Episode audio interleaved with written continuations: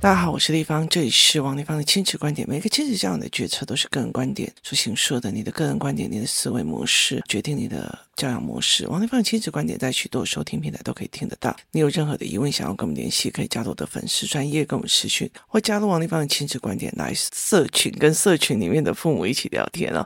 那想要教案跟教材的话，可以到我的部落格或者是关关破的虾皮网站哦。那我今天来谈一个话题哦。有一次，有一个妈妈在跟我讲说，因为有一次我拒绝了一个孩子的一个课程，就是我拒绝了一个孩子的课程，然后我没有想要教他。那后来到最后，因为他一路上一路上都是乖乖牌的，就是你叫他做什么，他就按时写、按时教、按时写、按教。那他就会觉得说，为什么你会拒绝我？可是因为他的就是那种。一副百般聊赖的那个样子啊，然后我就说，你不能告诉我你要学，可是你的态度是这个样子。那基本上对我来讲，你写的也都是标准答案，不是思维性逻辑。那你如果不想想的话，就不要来思维性考试的这个过程哦。所以我就有类似这样跟他说。那后来到时候这个女生后来呃来跟我谈嘛，那妈妈就讲哦，她有怕到，就是这件事情她有怕到。可是我其实呃，在整个后续的观察里面，包括说我们有一次哦，就是小孩下课之后，然后我们约在咖啡厅，然后小孩写作业，然后我们在做什么？我们在就是讨论上课的名额，就是有开课，然后我们在讨论他上课的名额，谁适合这一堂课，谁不适合这一堂课？那谁这一堂课呃上完之后，对他们的家庭结构是好的，有些人家庭结构不好的，所以家庭结构不好的意思就是在于是。说，当这个孩子的思维性越来越强，可是这个妈妈的思维性不够的时候，其实他就会变成一个家庭里面的不平衡哦。就是例如说，有一些孩子他越来越厉害的时候，那他的思维性也很强的时候，他就会不见得会觉得，妈，你那个弟弟或者是那个妹妹，你也教一下吧，你再怎么纵容啊？就是你为什么要这样子去捧这个孩子哦？所以等于是这个厉害的这个大的孩子会觉得，你其实在养他套杀吧，就是他会对自己的父母的不懂，或者是他没有往前的时候是有不一样的思维的哦，所以他并不是一个平衡的，就是如果呃。爸爸妈妈都要在自己的舒适圈，那我会觉得小孩就在自己的舒适圈，那懒得动，懒得干嘛。其实我觉得后来会觉得小孩的状况都是父母的状况，没有一个例外，几乎都是父母，包括我的小孩也都是我的状况。我其实非常非常的了解这件事情。你明明妈妈就是在想要在舒适圈，你的小孩懒或者不想要动，或者觉得一遇到事情就那边要死不活的，那多的时候就是家里面的舒适圈的问题哦。所以其实我觉得那是一个让我觉得非常值得去。思维的。那这个妈妈讲了一件事情，就是说我之前有谈过，她就讲哦，她这有怕到了。那我就我觉得她讲这一句话的时候，我就不讲话，我就想到我妈妈讲过的一句话，说哦，我没要过惊，就是这个小孩还有救，因为我骂他还会怕。可是我觉得这件事情是不对的，为什么呢？为什么一个亲子需要对方怕，或者是？我跟一个学生需要他怕我呢，所以从怕，后来我就画了一个表格。我说这个表格是一个阶梯层，从怕他到他动了，到到他产生愧疚，并且去弥补，知道处理方法，它是不一样的。他只有怕。怕的这个角度就变成我怕了，我道歉就好，我道歉就好。他心里真的有愧吗？他没有愧，他觉得反正你们大人就是要我的道歉而已啊，哦，所以他没有那个愧啊。所以为什么会觉得他？因为他到最后他还是没有办法去理解。例如说，下一次有机会大家来谈要怎么上课或怎么，就是我们在谈说，哎，我们怎么去看人的不同或干嘛的时候，他并不觉得这是一个有机会大人要教我的一个思维。是啊，要被叫去教了，就是那种思维。所以他原本的怕是有吗？他怕了，他怕你不要上他上课，是因为他很清楚的知道别人都在上什么课，这个课别人地方没有办法上到。可是他真的是在学思维吗？不是哦。所以人呢，一旦是看了以后，我觉得会怕，怕了以后，其实就是因为我损失了思维。可是最重要的是，我懂了。我懂为什么这样子的行为，他后面是多么的不尊重，或者多么的不礼貌，多么的不怎么样，所以他产生的一个愧疚。先懂了才会有愧疚感，我真心懂了这一件事情，他才会有愧疚感。有了愧疚感以后，你才会想要去做一个弥补的施行细则跟方案。所以很大的一个东西在于是，很多的人常常会跟我讲说：“诶。”丽芳，为什么你会常常跟我的儿子讲一些话，就是说，呃，这也没有什么了不起啊，我以后要怎样怎样怎样。那我说，所以谢谢你教我，我以后也要这样对你。他说没有没有没有没有，我没有在讲要这样对你。也意思就是说，当这一个人每次去教人的时候，他一直都是被教、被哄抬的那个。当他换他要去取悦别人的时候，要去帮人，要去协助他人的这个过程里面，他是不是有能力？就是他没有，甚至他会觉得我不想教了，就是他会马上说我不想教。可是问题在于是，他有没有去想过别人为什么要把他的能力放在你身上？没有必要哦。所以有时候我就会置换角色，例如说我是在照顾我儿子的，换我儿子来照顾我，他就会很理解一件事情，就是。如果别人来照顾我，我还在那边拜托你，这汤有够咸的，拜托你不要在那边乱动好吗？你只会捣蛋什么有的没有。好，那他会舒服吗？他不会舒服。他能够理解说，哦，原来妈妈以前照顾我的时候，我这样对他嫌弃来嫌弃去，也会让人家很不舒服。可是这个小孩没有这样子的机会，没有人想要去这样子动他，甚至他就觉得啊，反正人家都道歉了哦，所以其实道歉了。就我怕了，跟我懂了，跟我道歉了，就是我怕了，我懂了，我懂了之后，我产生愧疚了。哎，我刚真的不对，如果是我，我也很不舒服。所以接下来才有做法哦。有一次呢，工作室里面有一群小孩，他们一起找了一个篮球教练。那这个教练因为他的带法，他常常说：“你要听话，我就给你什么；你要听话，我就给你什么。”这样子哦。那你要听话，我才愿意。买买东西给你，那其实这种语言对我们来讲是很毛的。为什么？因为不管里面有男生还是女生，你听话我就给你糖吃，你给给你糖吃，你来听话。你你你，你如果再把它放成十五岁的小孩，你如果听话，我就给你呃游戏点数；你如果听话，我就给你，就是这个东西其实是让你觉得很毛的哦。所以其实我后来就会觉得，哎，这这样子的对话并不是那么 OK 哦，甚至他会呃对比较皮的小孩哦，然后去跟别的小孩讲说，这个人不听话，所以我们不给他哦。那这是一个非常非常正常的语言。我觉得以在台湾来讲，几乎所有的阿嬷都犯过这种语言逻辑哦。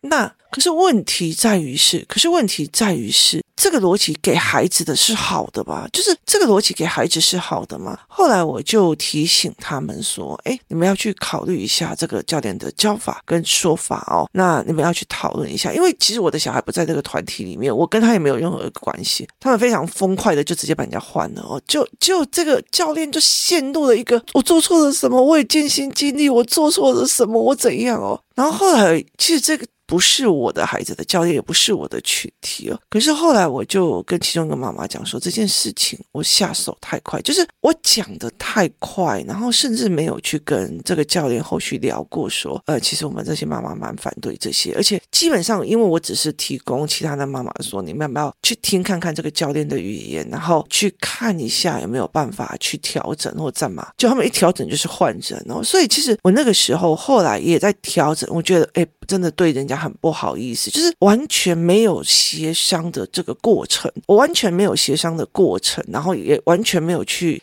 因为他毕竟是一个，就是二十几岁，然后一路就是篮球校队这样上来的。那台湾的篮球教育，其实教练都是用这样的语言，他是用别人教练教他的语言去用，他当然没有办法去思考说，呃，一般的教养逻辑是怎样，所以导致这个年轻人就呈现一种，我是不是教得很差，我是不是教得怎样了？他那种崩溃哦，所以其实对我来讲哦，其实。我那个时候也反省的非常，我觉得我的一个很轻忽的动作，去叫这些妈妈说，你们要不要去多观察一下，或者去这个语言不是很 OK，就我我就就剥夺了人家的生计哦。这是对我来讲是一件我觉得一直在做检讨的这件事情，所以我就一直在检讨我自己是不是在这整件事情里面，我做了我不该做，那本来就不是我事情。那我当初只是觉得说，哎，叫这群妈妈去思考这个点，就就很快就把人家换掉了。那我后来我会理解是说，条件式的思维的人格跟很多式的思维的人格不太一样。那我就觉得说，站在小孩的立场，我并不希望他一直接受这个语言。可是站在一个年轻教练，他有次想要去做篮球教育的这一个教练的逻辑的思维里面，我也是掐到了他的所谓的教练生来里面的一个点，这样子哦。其实我也是当了那个。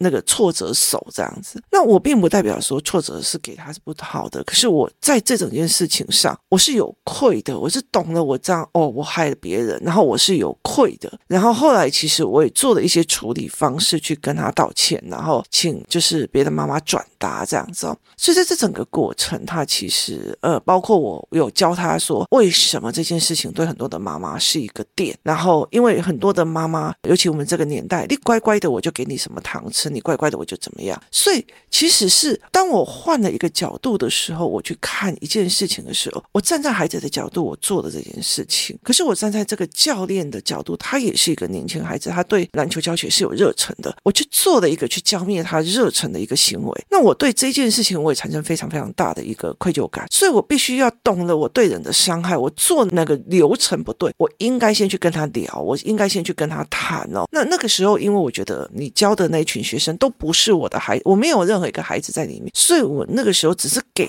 对方就是给这群妈妈建议，所以我觉得我没有立场谈。可是问题是我虽然没有立场，可是我是所谓的意见领袖，而导致的这个意见领袖变成这样子哦。其实，在很多的过程里面，我也才在讲一件事情，就是说，例如说，我们不管以前篮球组队啊，或者是出去哪里玩，它其实都有名额限制。可有些人，其实我的思维模式是，这个人适不适合去 A 加 B 在一起，会不会更好或更坏？甚至我这个时候就是为了 B 或者是 C 做这个出去玩的教案，或者是出去玩的事情哦，包括例如说，嗯，活动带领员的一个过程，那我就会很清楚的知道说，哦，这些活动带领员的小孩他们来参加烤肉会，小孩让我大概看过，我大概知道哪个小孩是什么样的状况，哪个小孩是什么状况，接下来我就知道他们需要各自的帮助是哪些，所以我就会理解说，哦，我接下来开什么课，我去叫呃助理说，哎，帮我通知谁，帮我通知。是哪一位帮我通知哪一位？为什么？因为我知道这个孩子需要，他需要去做这件事情，他也需要去做这一件思维，所以他是需要的一个状况哦，所以我就会去做。可是有些人就会觉得，哼，立方哦，把那个权限给我，我告诉你，你让我爽，我就会给你来参加哦。你如果跟我不好，我就不要叫你。就是鸡毛当令箭的人很多，他并不是站在小孩子的角色思考，他在。自己的小孩或自己的角色思考，就是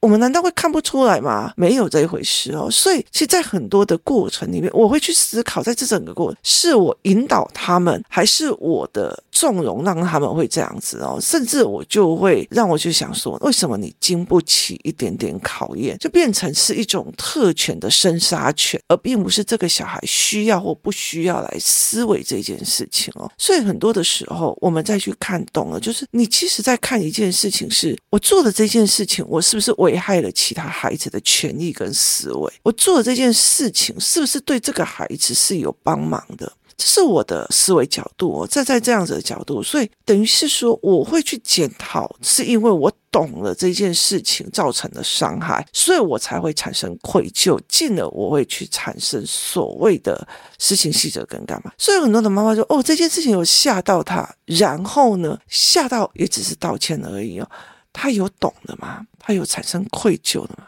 他产生愧疚了以后有什么样的思维模式？是没有的，就是这是没有的哦。所以其实对我来讲，我会看得懂的。其实我会看得懂这样子的孩子有没有经过这样子的身心煎熬。那以这样子的身心煎熬来讲，其实像我儿子，他现在已经快要升五年级，就昨天他在睡觉的时候就哭了，然后就跟我讲说：“妈妈。”因为我这么的皮，因为你生了我，所以导致其实你没有办法全心全意的去工作，然后你没有办法全心全意的去赚钱。我们家的贫穷，我们家的没有办法的做大的富大贵，其实是因为我。那因为再加上说，因为他年纪比较小，所以我没有办法回台中，所以他就说，那我也改变了你人生的方向哦。他就说，一定都是我害的，妈妈，我觉得我很对不起你这样。然后我就跟他讲说，可是妈妈很坦然接受所有事情的发生，就是我觉得就算没有马上就是把自己的事业做得很红红火火，可是问题在于是，我就问我的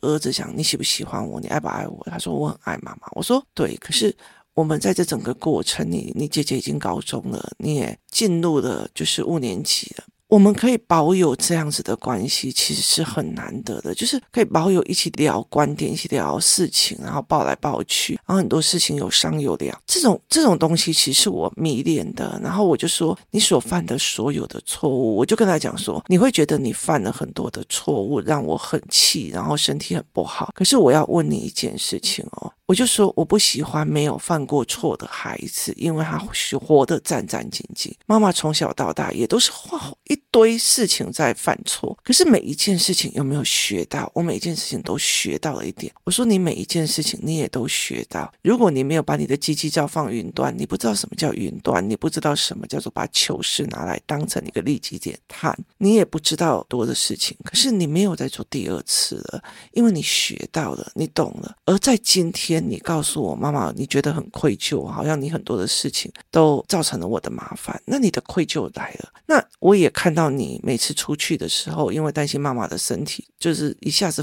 拿茶，一下子帮我拿东西，一下子帮我做一些事情。我说我也看到你的事情细则，就是你懂了。你产生愧疚的，因为我闯了很多祸，然后造成我妈妈这样，然后后来你的事情细则也过来了，这个时候我才会觉得说，其实一切都很值得。我就跟我的儿子讲说，这些事情都非常非常的值得，包括。我在 Podcast 里面留下很多你闯过祸、你说的事情、你做的事情。我希望他可以去帮助下一个很迷惘的妈妈，然后我也可以希望他帮助下一个被人家误解的孩子。我觉得这对我来说，对你来讲，这是一个无形的资产。虽然我们没有自己的房子，我们没有自己的资产，我们一个月二三十万在亏在工作室上。我说，可是问题在于是，我非常非常的想要告诉你这件事情，就是这就。我觉得非常非常值得。从以前到现在，没有一个经历，我不会让他把它变成值得。就是你不要完全忍受着痛苦，你也不要完全不忍受痛苦，而是在这个痛苦都是有价值，这个所有经历都是有价值的哦。所以其实我常常会觉得，有些妈妈她会一直在那边想小孩的问题怎样，小孩的问题怎样。好，她做的只有是我说了，我讲了，我讲了，其他的东西她没有做，就是她去忍受的一个完全没有办法翻身的痛。痛苦，却不愿意去忍受一个，我就是尽量去做，我尽量去做，我尽量去努力去去争取，我去学，我去干嘛的这个痛苦，他他只愿意去忍受小孩的痛苦，他不愿意去忍受他自己要改变，他自己要去闯，然后自己要去付钱去学习的这个痛苦。所以老天也是很公平的，老天也会在这个时候看到你在这里东西做转移的时候，在那个地方给你填，就是我在我儿子的闯祸的人生里面，然后。过程里面，我每一个都去学，每一个都去学。我并不想要在我儿子的重复的犯错里面去一直在痛苦着，而是我每一关都过，每一关都过，每一关都过，每一关都是成长。我去压迫自己学习，我痛苦在于是我永远都要学习，但是蛮快乐的啦。然后接下来我就是陪他在。破关，破关，破关，破关，再破关。所以在这整个过程里面，我其实我并不会想要把自己放在一个一直抱怨小孩的痛苦里，而是我把我自己跳脱舒适圈，一直去破了我自己的恐惧，做我自己的学习，去做我自己的成长，然后拉着孩子一起成长，这才是我要的。所以很多的时候，很多自己妈妈自己破不了自己的舒适圈，那就没有办法。所以我就跟我的儿子在谈这一件事情哦，我说我并不觉得你这件事情是很让我觉得。得愧疚的。那包括是说我在处理我的女儿的状况，例如说我女儿她小时候有一段时间就是反复的感冒，造成笑吼，差一点变成气喘。然后一直到后来还有大量的口呼吸，我一直到现在都在处理她很多的呃，包括牙齿的问题、容貌的问题，包括她呼吸的问题哦。所以包括怎么去研究洗鼻器啊，怎么干嘛有的没有，我就是一样一样的去研究，然后让她慢慢的去改变跟修正，就是。我知道了，我做错了，我懂了，原来不能给他啾啾鞋，越来越怎样怎样怎样，然后我就产生愧疚，愧疚以后我会有实行细则去做，这才是一个完整的一套哦。可是有很多的父母没有办法去示范这一套，就是我我我懂了，我真的很抱歉，我造成孩子的成长某一部分，所以我懂了，我去愧疚了，然后我也产生了愧疚感，然后我也去想尽方法，用一个一个呃实行细则去把它做出来哦。所以我我。常常会跟我的小孩道歉，这点妈妈以前没有注意，这一点妈妈以前怎样怎样，对不起，妈妈怎样。所以其实我有讲我的愧疚，我有讲我的。懂了，我有讲我的事情细则，就是，例如说，我以前会跟我的女儿讲说，妈妈以前不是很清楚为什么你有，时候为了动漫就是不读书。那后来我开始了解你的眼睛有状况哦，那漫画有时候会让他们聚焦。那后来到最后慢慢的去引导他们的时候，反而去看到漫画带给他所谓的让他稳下来，然后并不是走到手游或者是所谓的韩星那一块，就是追星那一块。所以他看到那个优点，然后说。说那妈妈后面要怎么帮你从漫画转到思维性逻辑？那我用的方法是什么？所以我就会一样一样去帮他看哦。那我知道我之前都逼你怎么样读书，这个方法不适合你，所以我做了哪些教案，那我去陪你。就是这个孩子有没有去看到这个历程？就是我做错了。然后我不懂，所以我做错了。好，接下来我懂了，我懂了之后，我愧疚了，我甚至我最近哭了。后来再来去做，我后续怎么去把这件事情弥补？这整个过程，其实我也一直在示范给我的孩子看。那也有很多的妈妈在示范给孩子看，可是有很多的妈妈就，哦，我的小孩有道歉了，他有怕了。这是四个不一样的层级，不是只有小孩怕了就好，每一个层级都不一样。你到哪一个层级，有的小孩就啊，丽芳，你上次这样子讲他，他有怕了，甚至还有更下面的层级。哦，干嘛要这样讲？他这样小孩会怕嘞？干嘛这样？当老师的就应该要有教无类啊！然后为什么要这样？你了解吗？我就算有教无类，我拱上去，没有人下面接着，我一放手，他也是摔下来。何必呢？那干嘛上去呢？就在这好好的躺这是一个不一样的思考模式哦。所以很多的时候，去在于是在哪一个层级，我的小孩怕了，怎么可以让我的小孩怕了？哎呦，我把小孩有吓到，我的小孩不但这件事情吓了，而且他在这件事情懂了，而且他好愧疚，他想要找事情弥补，这是。很多不同的累积的一个概念，它完完全全是不一样的思维，它完完全全是一个不一样的角色跟动机哦。所以怎么去讲这件事，看这件事情是完全不一样的。我们怎么去思维这件事，怎么带领孩子去？有时候我常会在讲说，父母做的一件事情就是带领孩子们去看我们的思维与决策过程，这才是一个最重要的思维跟逻辑哦。那你怎么带领孩子去看这件？你的层次要到哪一个层次？这我觉得都是个人观点、个人选择。那我就觉得，哦，对啊，我就叫他道歉就好。后面你，哦，后面我不会啦，我怎么不像王力宏呢？好，那你就是回去你的舒适圈。都 OK 的，可是你要了解一件事情，就是现在你在做什么事情，后面就代表你在享受什么事情哦。预知十年后你的人生，就要看你现在正在做什么事，这是一个非常非常重要的概念，这也是我一直在警惕我自己的。今天谢谢大家的收听，希望能引导你们去思考这一个层次式的思维，到底你在哪一个层次？今天谢谢大家收听，我们明天见。